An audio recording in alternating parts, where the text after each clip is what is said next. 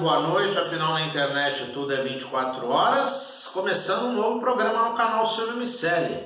A partir de hoje nós vamos fazer pequenos programas de 2, 3 minutos no máximo, dando dicas culturais de livros, é, discos, filmes, lógico, sempre com conteúdo, que é o nosso grande interesse, muito na área nossa de atuação, que é a área de comunicação porque é preciso de cultura para cuspir nesta estrutura. Então, nós vamos querer colaborar com as pessoas, dando dicas culturais para que as pessoas possam refletir, é, sair de dentro, que o povo fala assim, ah, precisa sair fora da caixa, né?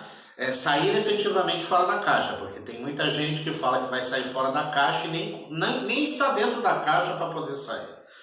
Enfim, vamos começar com uma dica mais do que óbvia, é, inclusive porque na semana passada o nosso queridíssimo presidente dos Estados Unidos, Donald Trump, resolveu dizer que vai vir um Obama Gate. Obama Gate, numa referência explícita ao caso de Watergate, que o Barack Obama, ex-presidente dos Estados Unidos, aliás, nós éramos felizes e não sabíamos, é, resolveu é, apoiar a campanha de John Biden, as eleições que ocorrem agora no começo de novembro de 2020, se tudo ocorrer bem, tá?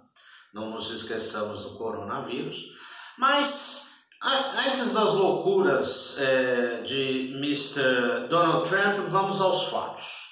Todos os Homens do Presidente. Todos os Homens do Presidente, um filme de 1976 facílimo de achar, você encontra aí na, na internet para comprar, preços baratos.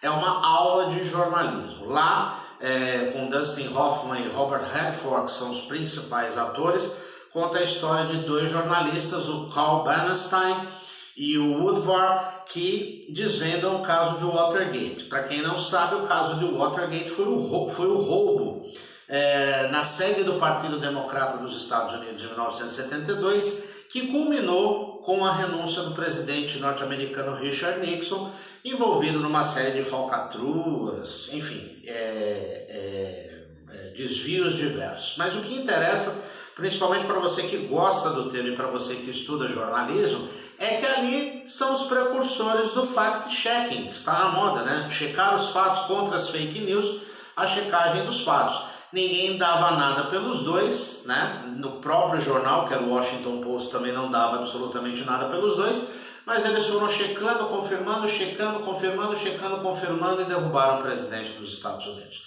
Então a dica de hoje, anote todos os homens do presidente. All the President's Men. 1976, filme que ganhou dois Oscars, poderia ter ganho muito mais porque é um baita no filme, mas enfim, Oscar também é uma festa muito mais é, comercial do que cultural. Até a próxima dica.